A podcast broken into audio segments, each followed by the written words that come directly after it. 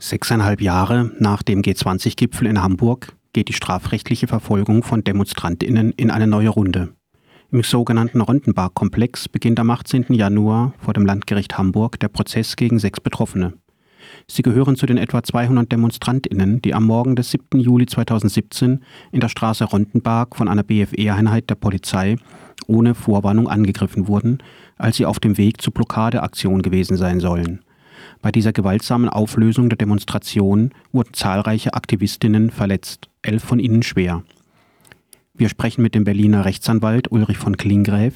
Er ist einer der VerteidigerInnen in diesem aktuell bis in den August hinein terminierten Prozess.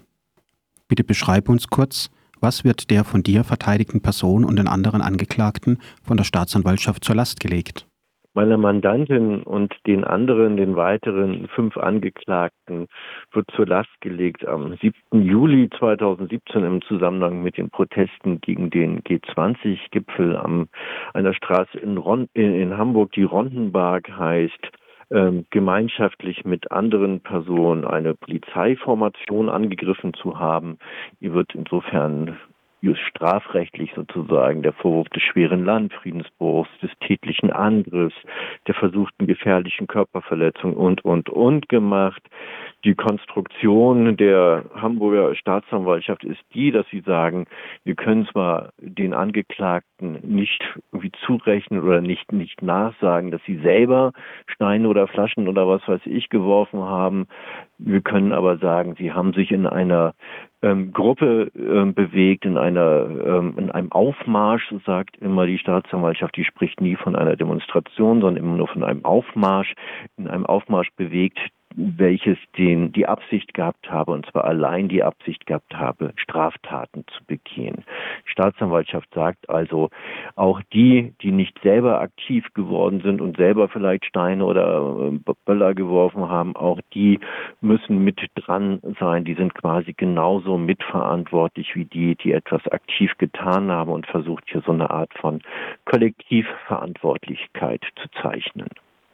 Was ist das für eine rechtliche Konstruktion, wonach das bloße Mitlaufen bei der Demonstration sogar als besonders schwerer Fall des Landfriedensbruchs gewertet wird? Es gibt eine Entscheidung des Bundesgerichtshofs aus dem Jahre 2017 auch, also kurze Zeit vor diesem G20-Gipfel, wo sie sagen, im Zusammenhang mit zwei Hooligan-Gruppen, die in der festen Absicht gegeneinander körperlich sozusagen vorzugehen, in geschlossener Formation aufeinander zugegangen sind und sich dann auch gegenseitig attackiert haben.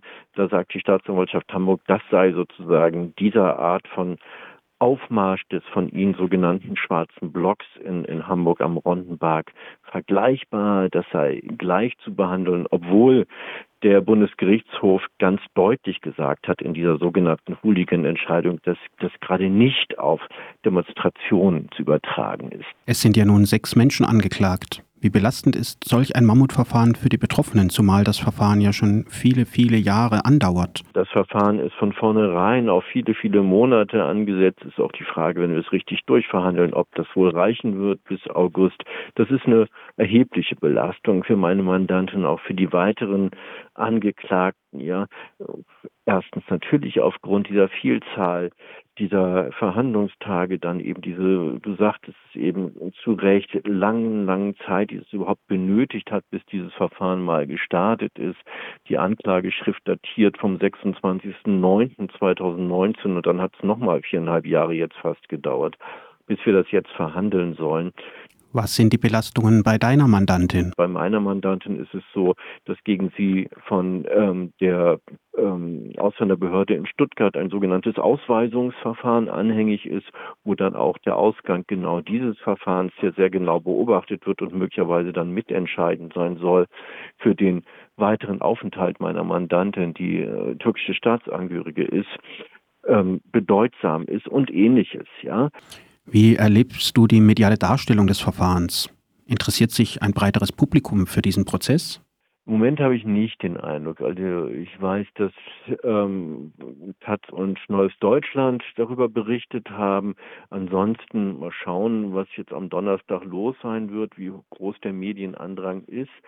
Natürlich muss man erwarten, dass es im Vergleich etwa zu dem Andrang, den es damals als dieses erste Verfahren gegen Fabio V gestartet ist, dem ja der identische Tatvorwurf hier gemacht worden ist, dass das einfach, weil es viel näher dran war zeitlich noch an den G20-Geschehnissen und weil Fabio V ja auch damals in Untersuchungshaft sich befunden hat, fast fünf Monate, dass da das mediale Interesse noch bedeutlich höher gewesen ist. Ich hoffe so ein bisschen, dass wir das noch wecken können, dieses mediale Interesse, weil das, was da verhandelt werden soll, ist ja über diese konkreten Anklagevorwürfe, die diesen sechs Angeklagten jetzt zur Last gelegt wird, insgesamt politisch extrem bedeutsam. Das ist einfach ein frontaler Angriff der Staatsanwaltschaft Hamburg auf das Demonstrationsrecht. Und das muss zurückgewiesen werden. Und da hoffen wir natürlich auch auf mediale Beobachtung. Noch eine letzte Frage. Wie ordnest du das Verfahren politisch ein? Ja, also in dem Moment, wo die Staatsanwaltschaft einfach negiert, dass es sich um eine Demonstration handelt, wenn sie einfach negiert, dass es sich hier um eine Versammlung handelt, die unter dem Schutz des Grundgesetzes steht als Demonstration und eine Art von Gleichstellung eben mit einem Hooligan-Aufmarsch betreibt, dann ist es nicht anders zu verstehen, als dass die Staatsanwaltschaft damit versucht, das Demonstrationsrecht in einer bestimmten Form, jedenfalls wie wir sie spätestens seit der Brockdorf-Entscheidung des Bundesverfassungsgerichts von 1985 haben, dass versucht werden soll, diese ähm, Entscheidungspraxis aufzuheben. Die Staatsanwaltschaft Hamburg will ein Rollback in die 60er Jahre, was das Demonstrationsrecht und deren Behandlung im strafrechtlichen Sinne betrifft, hier veranlassen. Sie wollen eben diese Art von Kollektiv Mitverantwortlichkeit zeichnen, wo bisher die Rechtsprechung ganz deutlich so gewesen ist, wenn es im Zusammenhang von Demonstrationen von vereinzelten TeilnehmerInnen hier zu Gewalthandlungen kommt, dann heißt das nicht, dass diese Gewalttaten den anderen DemonstrationsteilnehmerInnen zugerechnet werden dürfen, sondern weiterhin gilt das Demonstrationsrecht und ist die Versammlung zu schützen. Und genau diese Grundsätze, die bisher Gültigkeit besitzen, versucht die Staatsanwaltschaft Hamburg nun politisch motiviert aus, aufzuhebeln, versteht sich sozusagen als Sprachrohr polizeilicher Interessen. Teilweise hat man den Eindruck, das ist die Pressestelle der deutschen Polizeigewerkschaft, mit der wir es hier zu tun haben. Vielen Dank, dass du die Zeit genommen hast, um mit uns zu sprechen.